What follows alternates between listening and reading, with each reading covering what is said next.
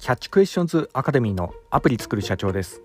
えー、本日はですね就活生の採用に SNS の裏垢調査。というようなところでお話の方をさせていただきたいと思います、えー、私のこちらの番組はですね主に YouTube で配信させていただいておりまして YouTube の方はですね iPhone アプリの作り方ラズベリーパイによるリモートサーバーの構築方法仮想通貨のマイニングなどちょっと専門的なお話などもさせていただいております、えー、こういったお話がお好みというような方いらっしゃいましたら YouTube の説明欄ですね、えー、そちらに番組リスト別に URL 貼ってありますんでねこちらからもぜひよろしくお願いいたします、え YouTube でアプリ作る社長と検索していただいたら出てくるかと思います。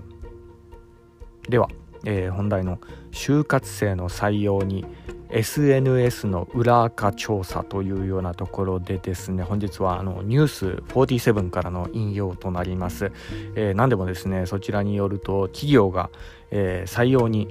えー、なんかの就活生の、えー、SNS の裏垢をこう調べてるみたいなそんなような記事がありましてですね、えー、その手口がですね、まあ、結構こういろいろちょっとやばいやり方なんじゃないかなみたいなそのようなあの感じもあり、まあ、あの何でもですね第三者の、えー、調査会社に依頼して、まあ、なんかやってるらしいんですけど、まあ、このニュース見た時にこの日本のこの IT リテラシーですかね、まあ、これに少しちょっと疑問を持ってしまったところがありまして、まあ、これはですね何もあの企業側のみならず、えー、就活生側も、まあ、両方ですよね、まあ、あの就活生の方はねあの学生なんで、まあまあ、IT リリテラシーが、まあ、ちょっと劣ってしまうところもまあしょうがないとは思うんですけど、まあ、ただねこの番組、え、私の番組視聴してくださってる方は、え、IT エンジニアの方かもしくは IT エンジニア志望の、え、方が、まあ、結構多いので、まあ、そういったところはね、まあ、きちっと気をつけてるかとは思うんですけど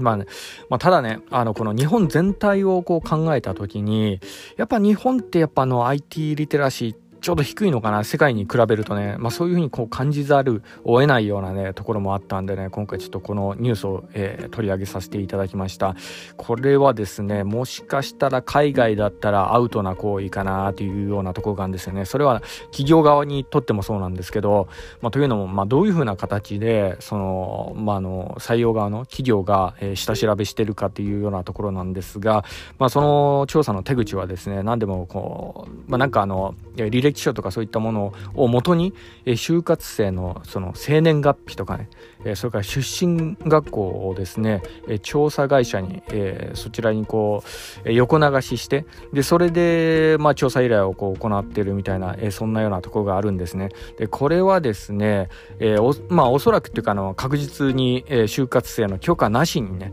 え生年月日などの個人情報をね第三第三者の調査機関にこう横流ししているえー、ところなので、まあ、これはもうこの時点でもうアウトですよね。まあ、ここの部分がね、結構グレーゾーンかなっていうようなところがあるんですよね。特にあの、生年月日の情報はですね、今、結構高値で売れたりもします。というのもですね、あの、パスワード、特にね、情弱、情弱な方に、のアカウントとかそういったものって、まあ、大概ねパスワードのヒントにこの生年月日とかそういったものを絡めてこう使われるケースが多いのでこの生年月日の情報だけでもですね結構貴重な情報源でもあったりするんですよね。でその、まあ、そういった情報をですね企業が、えー、その情報提供してくれた就活生の許可なしにね、横流しして別の会社にこうね、えー、流して、まあ、調査目的のために使っているなんていうようなことがね、発覚したらこれ企業側もかなり責任問われるかもしれないんでね、もしね、あの、この番組聞いてる方で、企業担当の方でね、そういうことやられてる方いたらね、この辺ちょっと気をつけられた方がいいと思いますね、これ。はい。結構海外だったら、まあ、一発アウトかもしれないんでね、こういうようなことやってしまったらね、はい。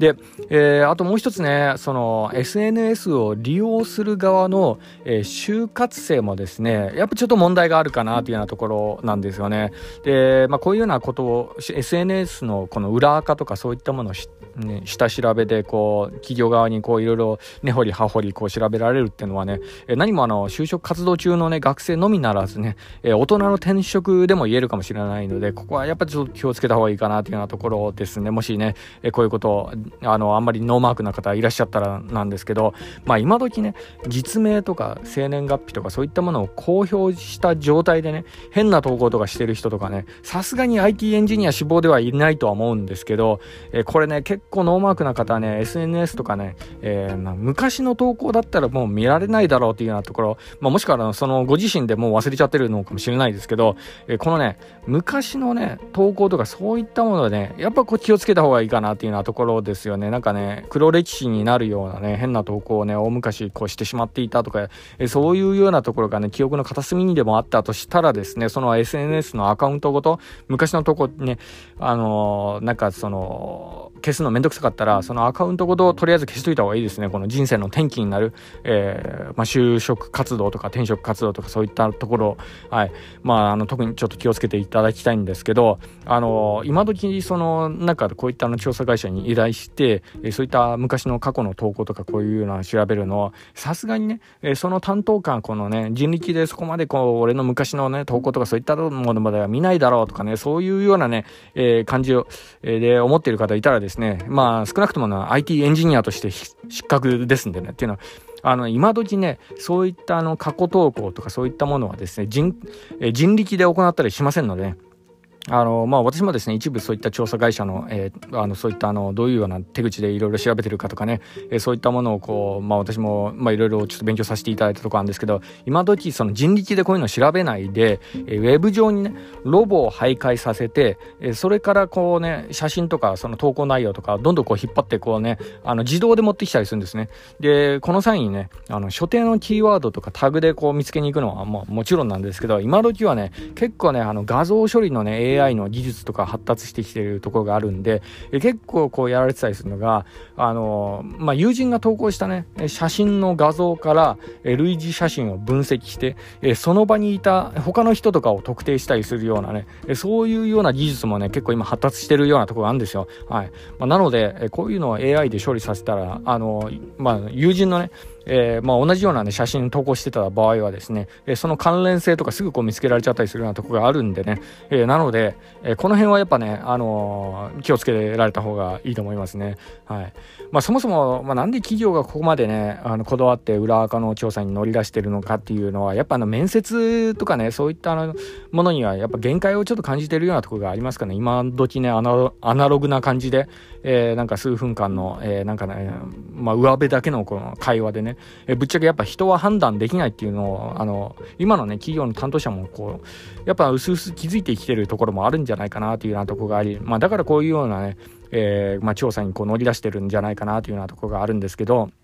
まあ、特にこの新卒であればね、えー、前職のこのキャリアとかそういったものも全くないような状態なんで、まあ、やっぱあの、み、あの、その人を判断するんであれば、その人柄、えー、特にこう本音の部分でやっぱちょっと判断していかなければいけないようなとこがあるんで、だ、まあ、だからこそですかね、就活生のね、SNS 分析に結構力入れてるってるっていうのもこういったあの裏事情があるんじゃないかなというようなところがありますかね。まあ、とあるね、就活現場とかで、まあ、私、あの、聞いたところの話によると、まあ、何でもこの待せ、待合室ですね、えー、まあ、そこでの就活生同士の雑談とかね、そういったものもこう隠し撮りとかしてね、採用に使ってるなんて話とかもね、聞いたりするようなとこがあるんでね、まあ、なので、やっぱその人柄をこう、より客観的に判断するような、ね、えそういうような、えー、動きを今してるのかなというような、まあ、感じなとこもありますかね。はい。まあ、とにかく、あの、SNS のね、えー、黒歴史は、えー、この人生の節目でね、決して奥に越したことはないのでね、えー、この辺もしね、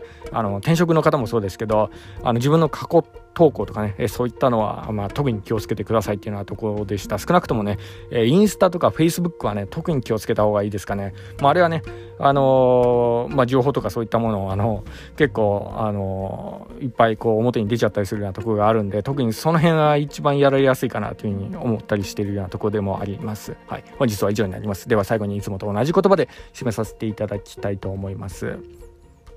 IT エンジニアに栄光あれ。